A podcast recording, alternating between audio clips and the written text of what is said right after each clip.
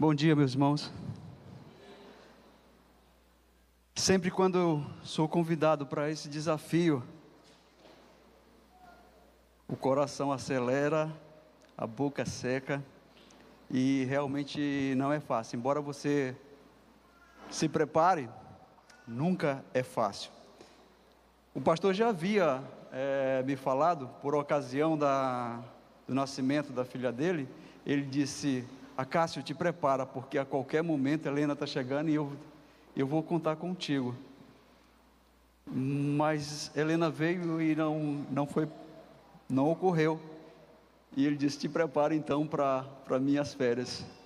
E por mais que a gente se prepare, a gente nunca fica calmo. Então, meus irmãos, hoje eu quero refletir com vocês em Isaías no capítulo 40, do versículo 3 ao versículo 5. E por que refletir nessa passagem? Eu estava pensando, é, quando diz preparar o caminho do Senhor, sempre eu via como uma ação externa, sempre eu via como preparar algo para o Senhor passar. Sempre via o outro, nunca me via. E refletindo nisso, eu mudei a, o entendimento. E é isso que eu quero compartilhar com vocês. Quando Jesus é, pediu aos seus discípulos para preparar a entrada dele em Jerusalém, que os discípulos saíram, encontraram um jumento e prepararam para ele entrar eu me direcionava para essa imagem, preparar o caminho do Senhor para ele passar, como se fosse realmente uma ação externa. E agora, vou mostrar para vocês, refletir, que essa ação é uma ação interna, é preparar os nossos corações para que possamos levar o Evangelho para as outras pessoas carentes que estão afastados do Pai. Vamos orar? Pai querido, Deus de eterna bondade e misericórdia, Senhor, agora que nos colocamos diante de Ti, Pai, para refletir sobre Tua palavra, te pedimos em nome do Teu Filho amado, que Tu nos abençoe, Senhor, para que possamos falar de Ti, somente de Ti, e que os corações, Senhor, estejam abertos e sensíveis à tua voz, que possam compreender, Senhor, o significado desta mensagem, Senhor. Pai amado, em nome de Jesus, te rogamos que tu nos abençoe. Amém? Isaías 40, versículo 3 ao 5 diz assim: Voz do que clama no deserto, preparai o caminho do Senhor endireitai no ermo vereda ao nosso Deus. Todo vale será aterrado e nivelado, todos os montes e outeiros, o que é tortuoso, será retificado, e os lugares escabrosos aplainados. A glória do Senhor se manifestará, e toda carne haverá, pois a boca do Senhor o disse. Amém? A nossa reflexão está dividida em três partes. Assim, o dividi para que ficasse melhor compreendida. Tem uns ovinhos aqui, são coloridos. Então, a primeira parte eu vou falar sobre o início do ministério de João Batista. Por quê? Porque tudo aponta para isso. Há 750 anos antes de Cristo, o profeta Isaías já falava de João Batista. E João Batista começou a pregar o batismo do arrependimento para a remissão de pecados.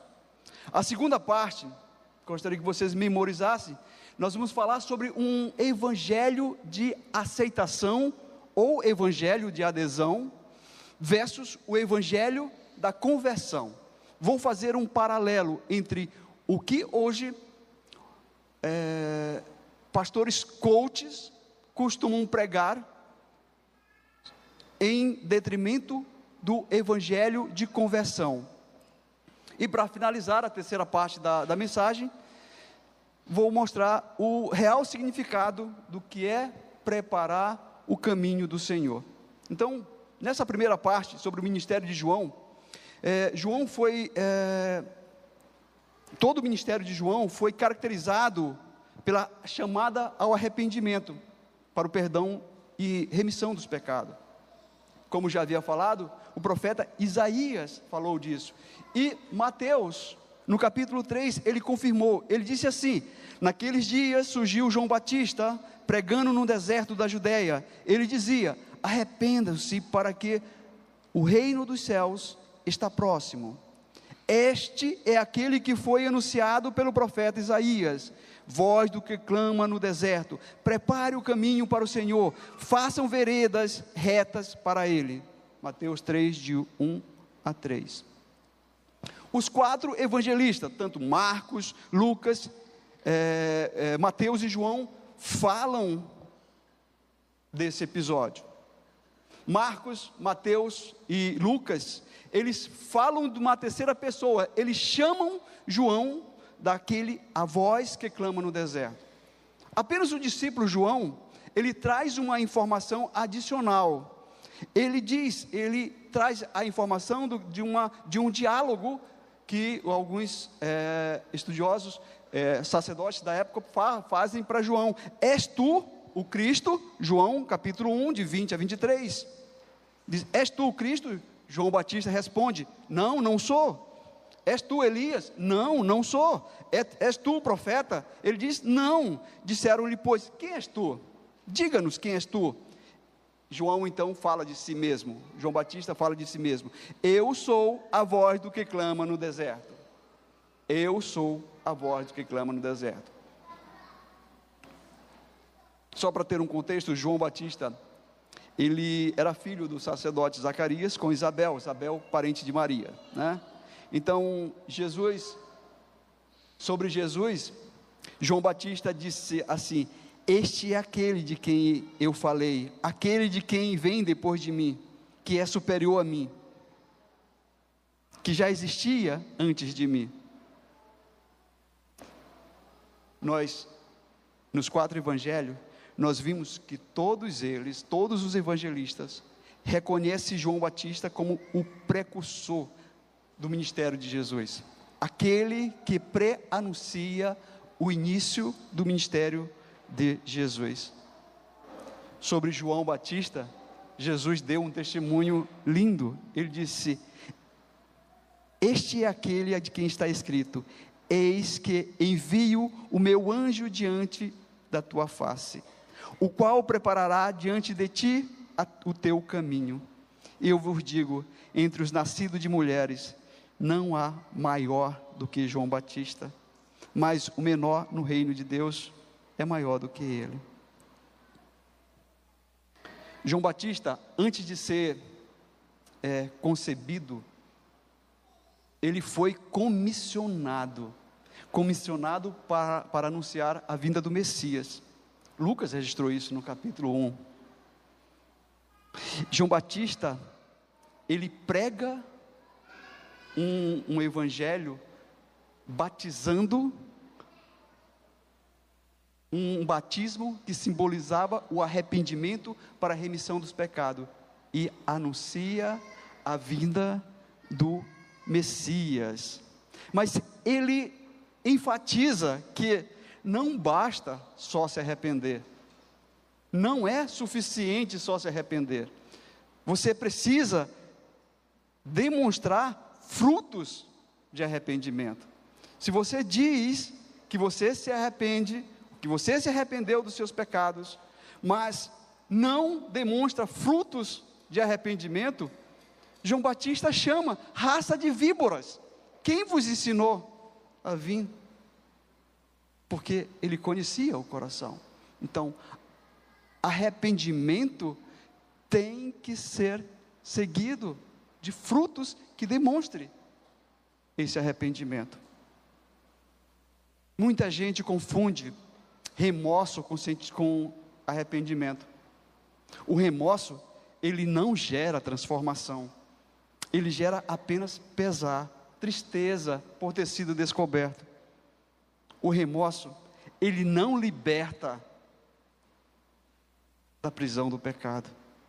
O arrependimento verdadeiro, ele gera uma transformação interna. E suas ações vão ser condizentes com que o Espírito Santo começa a te ensinar. Sabe? João Batista, ele já estava ensinando isso sobre o verdadeiro arrependimento. Ele está dizendo: suas ações, se suas ações não refletem a imagem de Cristo, e você diz que você está arrependido dos seus pecados, você tem que rever a natureza do seu arrependimento. Você tem que rever. E, e, e Paulo, Paulo chama a atenção na carta, na segunda carta aos Coríntios, no capítulo 3, ele vai dizer: examine-se para ver se vocês estão realmente na fé. Se você não, não percebe que Cristo está em você, então talvez você tenha sido reprovado. Examine se tuas ações estão condizentes com, com o que você disse que se arrependeu. Examine-se, examine-se. Essa é a primeira parte, o arrependimento pregado por João. A segunda parte da mensagem é o evangelho de aceitação, que é chamado também evangelho de adesão. Que, que é isso, acaso? Evangelho de adesão. Eu já vi falar muito de evangelho de conversão para salvação. Então, para entender melhor esse termo, eu preciso falar um pouco do conceito de salvação. John Wesley, ele fala, gosto muito dessa, dessa, dessa, dessa frase. Ele disse que a conversão tira o pecador do mundo, e a santificação tira o mundo do pecador. A pessoa, quando é salva em Cristo Jesus, Cristo está tirando ela do mundo. E aí, o Espírito Santo começa a trabalhar na vida dessa pessoa para tirar o mundo de dentro dessa pessoa. Então, para muitos cristãos, falta a convicção do que é salvação. Muitos afirmam que sua salvação está baseado no que sentem. Se alguém perguntar, você tem certeza da sua salvação? Tenho. Em que certeza você baseia isso? Eu sinto no meu coração que eu estou salvo. Isso é verdade. Como você explica a salvação? Não sei explicar. Eu apenas sinto.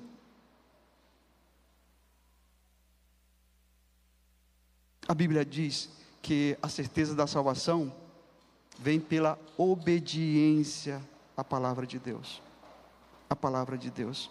A certeza da salvação vem através do viver o que o Evangelho ensina, porque é o Evangelho que nos mostra o caminho para a redenção, para a transformação em Cristo Jesus. Paulo, novamente, na segunda carta aos Coríntios, no capítulo 5, 17, ele diz assim: Se alguém está em Cristo, nova criatura é, as coisas velhas já passaram, eis que tudo se fez novo. Então, a convicção da salvação não pode estar baseado em sentimentos. Porque o nosso coração é mau e é volátil. Uma hora estamos nos sentindo bem, outra hora estamos nos sentindo mal. Então, não baseie a sua salvação em sentimentos. O Evangelho é essencial para a salvação, porque o Evangelho ele revela a vontade de Deus para nós todas as coisas, e, isso o, o, o, apóstolo Pedro, na segunda carta dele, vai dizer: Deus nos deu todas as coisas que conduzem à vida e à piedade. Vivam conforme o Evangelho.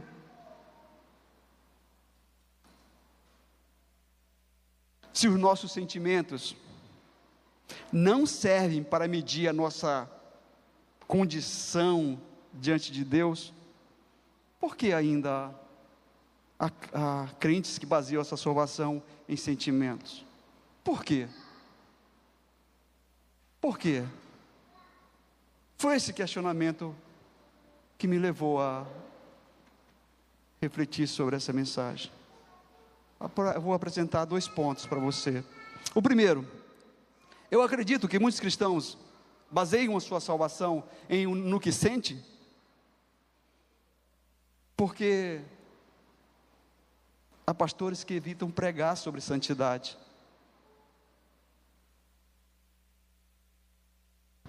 As mensagens de hoje, as igrejas estão lotadas de pessoas querendo ser felizes, buscando o prazer.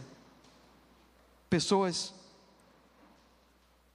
que querem estar alegres e contentes com o que podem receber.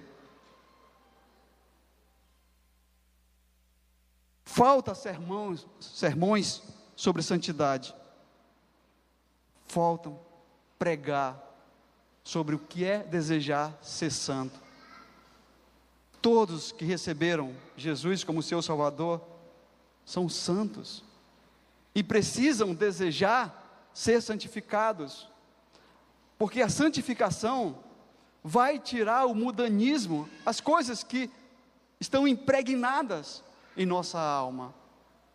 A cada dia, o santo mortifica os seus desejos carnais, e ele precisa desejar ser santificado.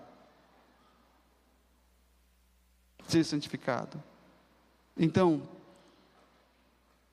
evitar pregar sobre esse assunto, eu até entendo, porque isso vai confrontar, isso, isso gera constrangimento, e muitos pastores evitam isso, porque se uma pessoa constrangida, uma pessoa confrontada, vai exigir mudanças de comportamento, e ela não quer mudar de comportamento, ela quer ser feliz, ela quer ser feliz.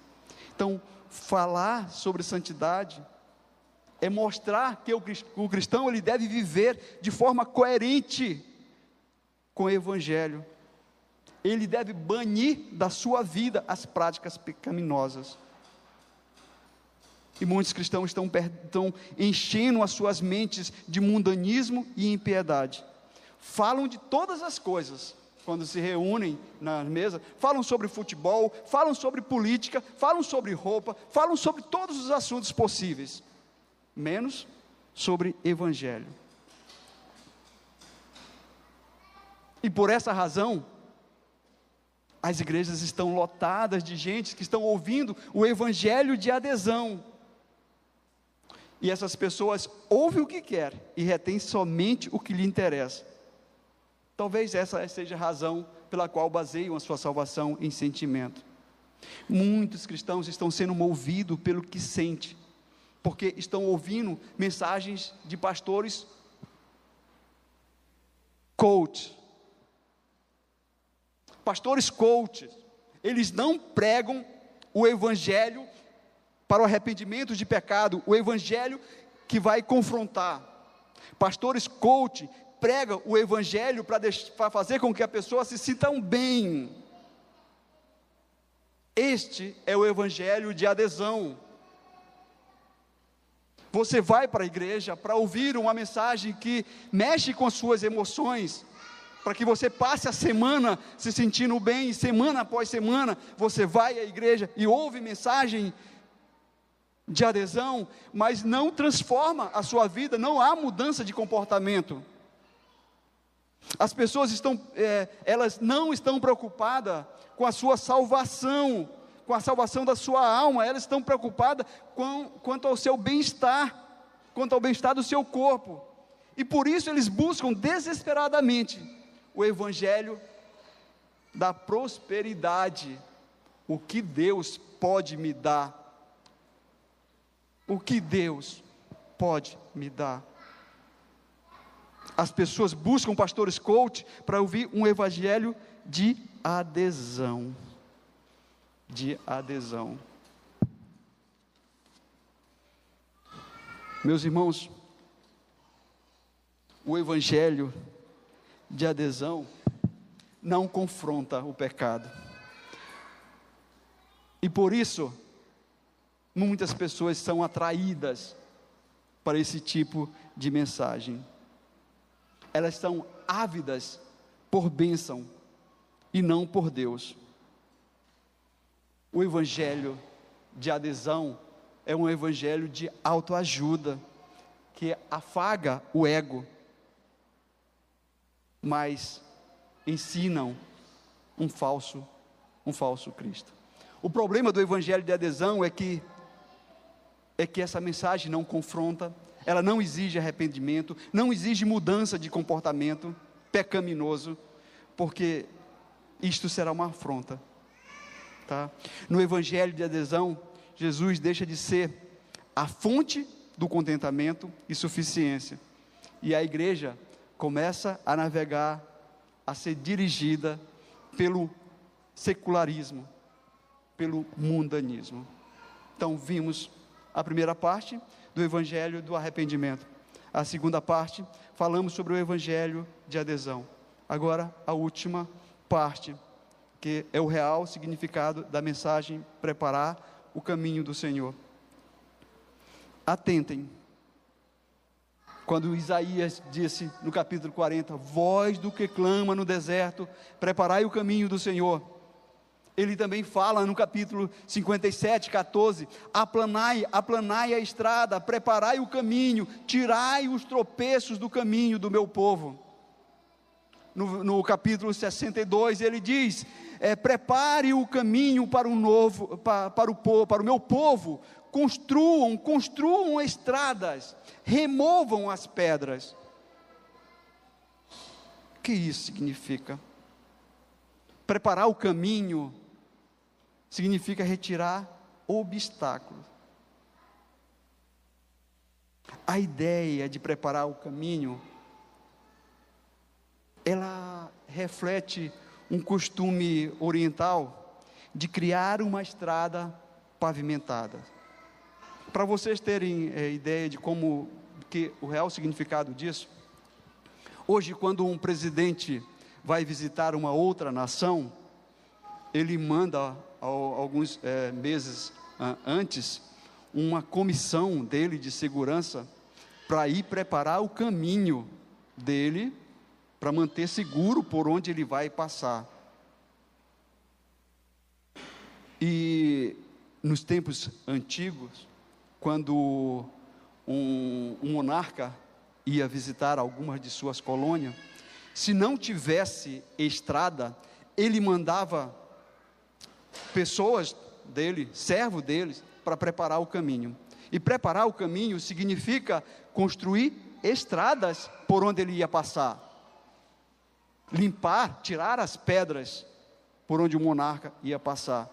Significa pavimentar para a visita dele. Então, as estradas que um rei passaria ou passava ou vai passar, tem que ser melhorada. Tem que ser melhorada. E sabe, aí entra a questão de como entender, preparar o caminho. Quando, quando é, a Bíblia diz: preparai o caminho do Senhor, eu entendia de forma equivocada significava que eu, que eu tinha que pregar o Evangelho de todas as formas, para que o que estava perdido fosse reencontrado. Não, não é isso. Entendi que preparar o caminho do Senhor, eu tenho que preparar o meu coração, tirar as pedras, tirar os caminhos tortos do meu coração, para que Jesus possa se manifestar através da minha vida e assim ele possa ser visto pelas pessoas que estão observando a minha vida. É nesse sentido que esta mensagem impacta o meu viver. As estradas que um rei passa são melhoradas, então eu tenho que desejar ser santificado Eu tenho que ter convicção da minha salvação. Eu tenho que acreditar que eu estou salvo. Só assim eu vou desejar ser santificado. Só assim a estrada pela qual Jesus vai passar no meu coração vai ser melhorada. Então, melhorar a estrada, pavimentar essa estrada por onde Jesus vai passar, é uma preparação moral e espiritual para a chegada do Messias. E isso foi a mensagem primeira de João Batista. João anunciou o Evangelho e preparou o caminho do Senhor, preparou estrada por onde Jesus iria passar. A tarefa de João, no, no primeiro século, ele personifica a nossa missão como igreja. João foi comissionado para preparar o caminho, anunciar a vinda do Messias. Nós também somos comissionados para preparar o caminho do Senhor. Ide por todo mundo e pregai o Evangelho. Isso não é uma comissão? Não é uma comissão? Vamos ver como Lucas retrata essa missão de João Batista. Lucas, no capítulo 3, do versículo 4 a 6, ele mostra João Batista como um construtor de estrada. Sabe aquilo que, que o, o, o profeta Isaías profetizou no capítulo 40? sobre João Batista, agora Lucas traz uma, uma outra visão. Ele mostra João Batista como um engenheiro que vai construir as estradas, preparar a estrada para que Cristo seja manifestada. Olha como ele diz: Preparai, prepare o caminho para o Senhor, façam veredas retas para ele todo vale será aterrado, e todas as montanhas e colinas niveladas, as estradas tortuosas serão endireitadas, e os caminhos acidentados aplainados, e toda a humanidade verá a salvação de Deus.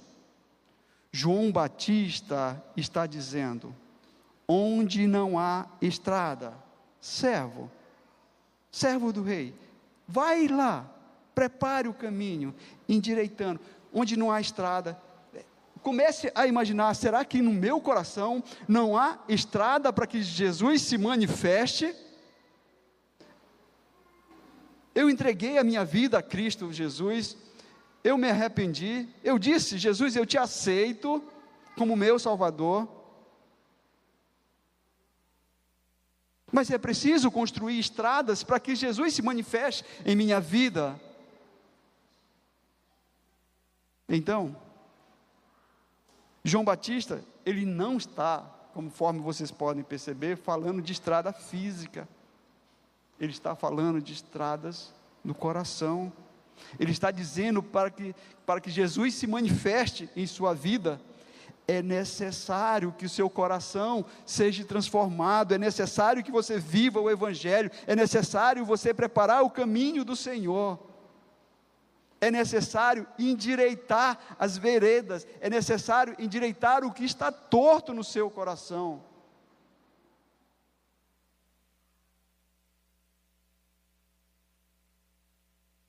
Se você pensava como eu antes, que você deveria pregar o Evangelho, independente de como estivesse a sua vida, você está equivocado. Ele está dizendo: olhe para dentro de si, veja o seu coração, se há caminhos que Jesus se manifeste, se há caminho por onde Jesus vai passar. E então, e então, sua vida será uma bênção. Uma, sua vida será uma bênção. A estrada que o rei vai passar a estrada que Jesus vai passar para atingir um irmão perdido é a sua vida. A estrada será construída no seu coração. As pessoas verão o rei através das suas atitudes, através dos frutos verdadeiros de arrependimento que você está produzindo.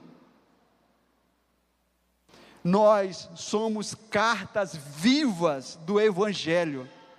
Somos as estradas por onde Jesus passa para alcançar a vida dos que estão perecendo sem Cristo.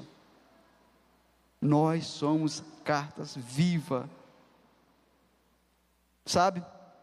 Para, um, para que o rei, para que o rei Jesus se manifeste em e através da minha vida, é necessário que a estrada do meu coração seja endireitada, porque Jesus vai passar através da minha vida.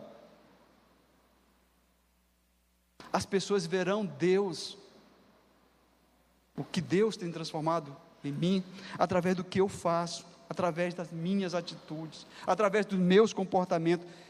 Tem uma frase de Billy Graham que diz assim: Nós somos as Bíblias que o mundo está lendo.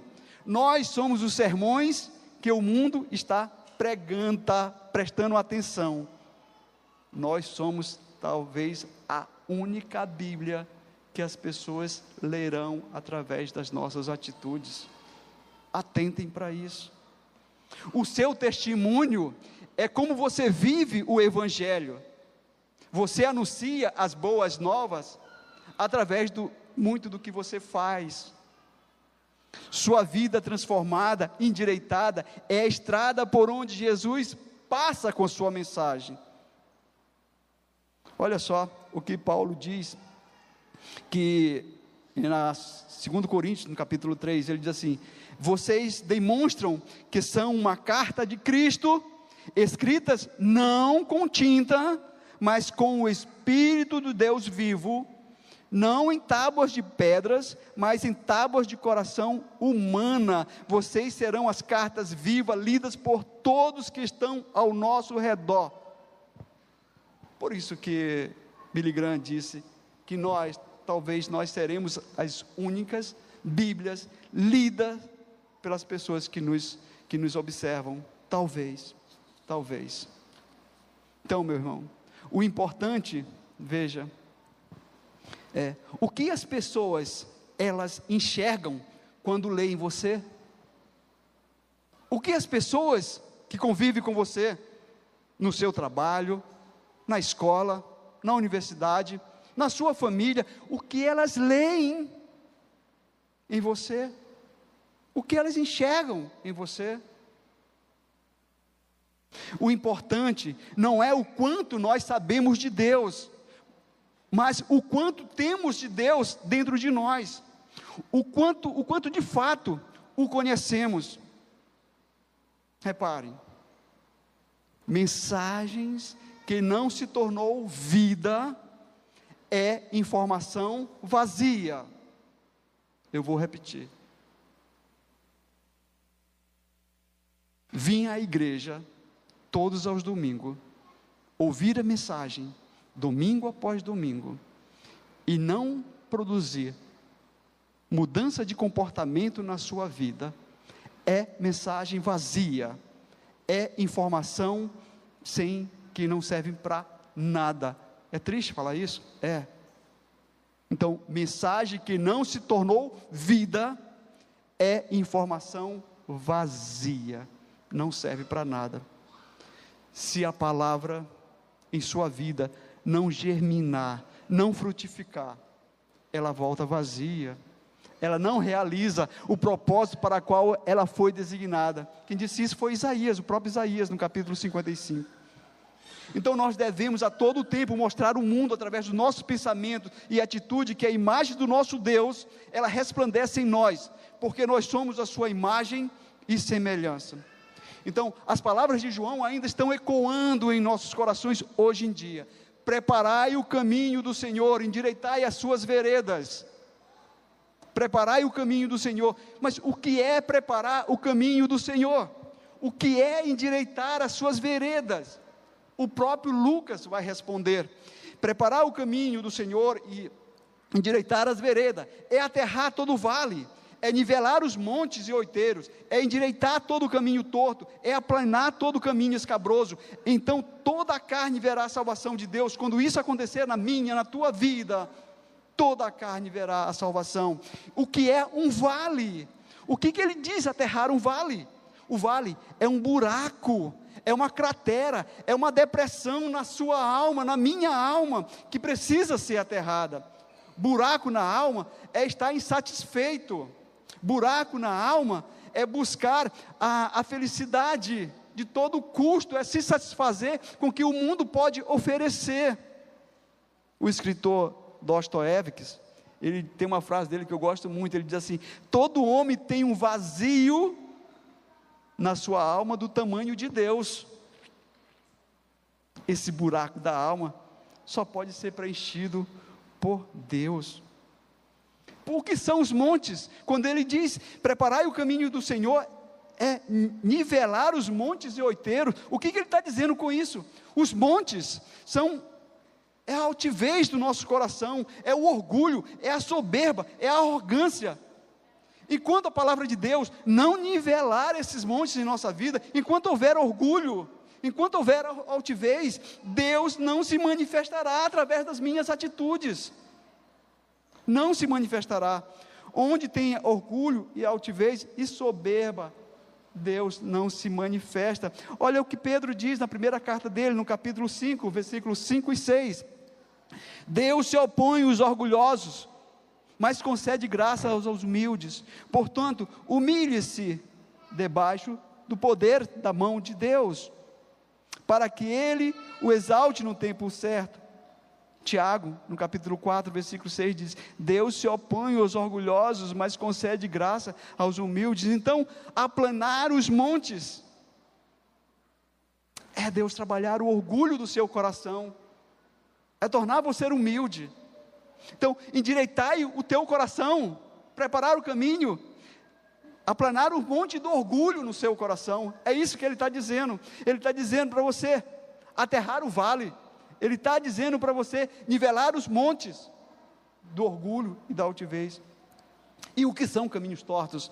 Ele diz: endireitar o caminho do Senhor é endireitar todo o caminho torto.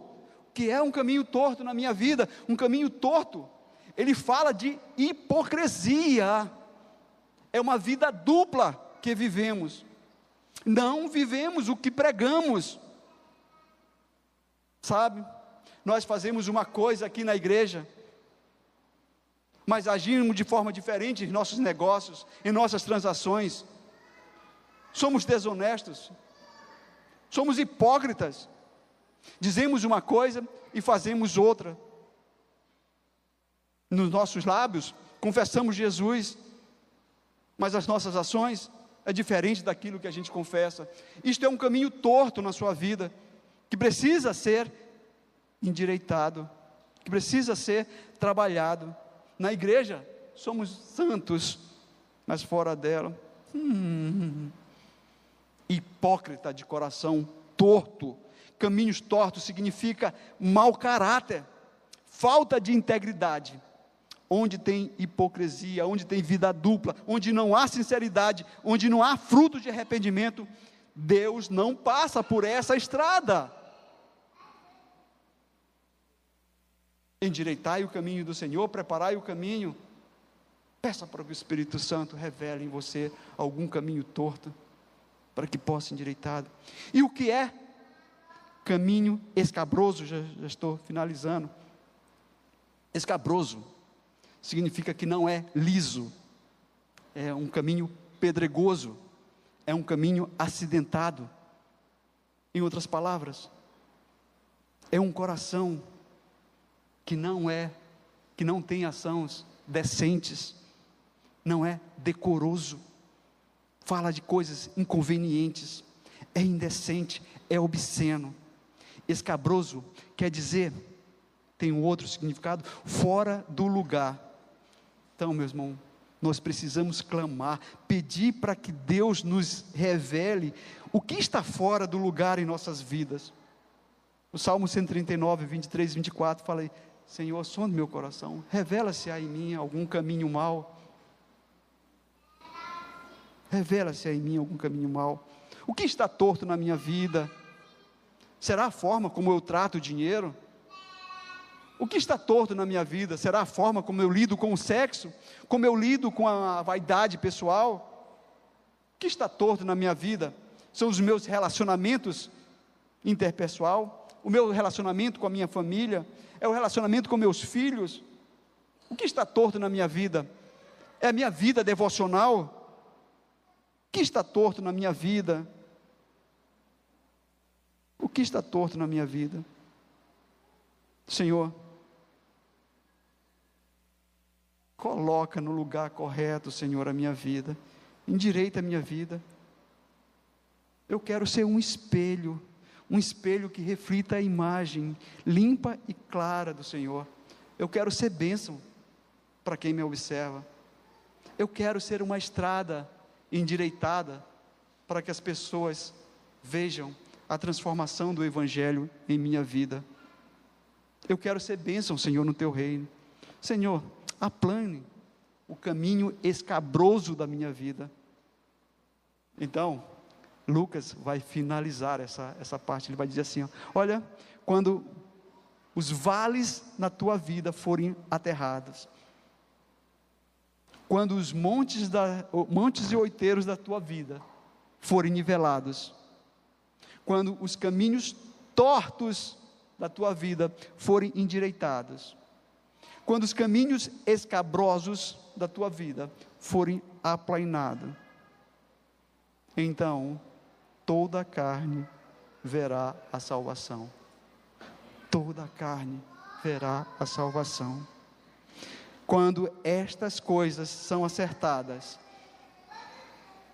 nós vivemos o verdadeiro evangelho que nos transforma. Eu queria terminar com uma aplicação. Assim como João Batista, ele foi comissionado para anunciar a vinda do Messias. Nós também fomos comissionados. Lembra de Mateus 28, 19? A comissão que nós, a missão que nós recebemos ali é uma comissão, nós somos comissionados, assim como João Batista foi comissionado pelo próprio Deus. Nós fomos comissionados no Espírito Santo para anunciarmos as boas novas da salvação a todos aqueles que estão longe. Então, para anunciar essas boas novas, os nossos corações têm que estar endireitados, os montes de nossa vida têm que estar aplanados, para que Jesus passe, para que Jesus passe.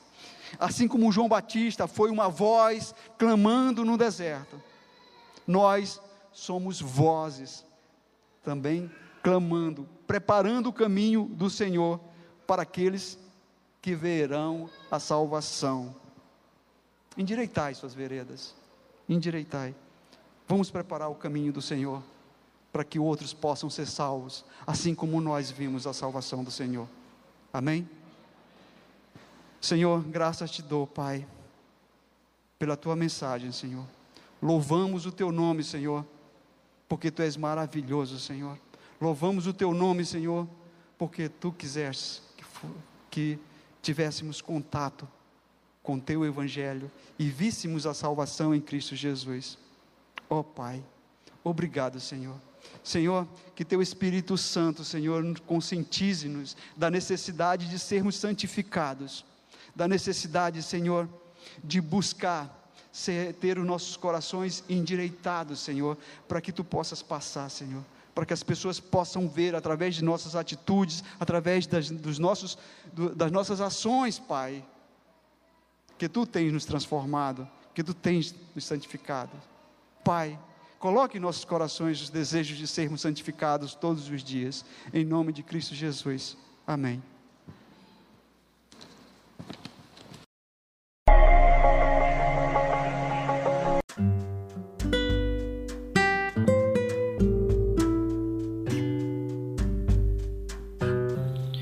Obrigada por estar conosco.